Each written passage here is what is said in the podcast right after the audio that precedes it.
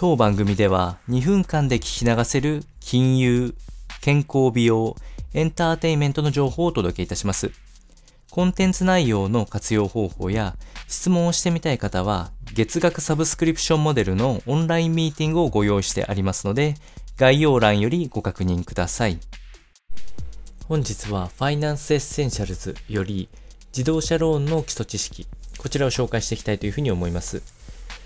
ニュースで聞くことも多いワードを紹介してまいりまして、特徴や現状についても解説をしていきたいというふうに思います。皆さんもご存知、自動車ローンについては、自動車購入方法の一つとして挙げられまして、えー、比較的高額帯、えー、数百万から数千万にわたる自動車購入を分割で支払う方法となっておりまして、え、現在の自動車ローンでは支払う金額、回数もある程度調整ができまして、えー、全額支払わなくても残債を残して次の新しい車に切り替えるローンのやり方なんかもあったりします。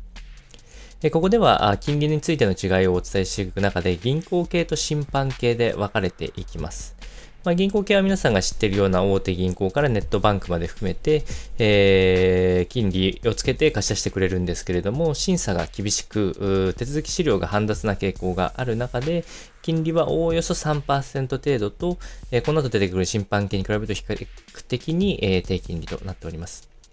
審判系はいわゆる、車を買ったディーラーさんで、組むディーラーローンとか、あその他、中古車業者がやっているローンとかもあったりして、この辺は手続きが容易な分、金利が7%程度とかなり高い金額になっていきます。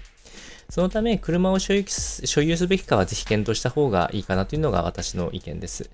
自動車は所有するにも支払いが発生する資産になっていきますので、今のご時世、レンタカーやカーシェア、カーリースなど、え、いくらか車を利用する方法はありますので、ぜひ検討してみてはいかがでしょうか。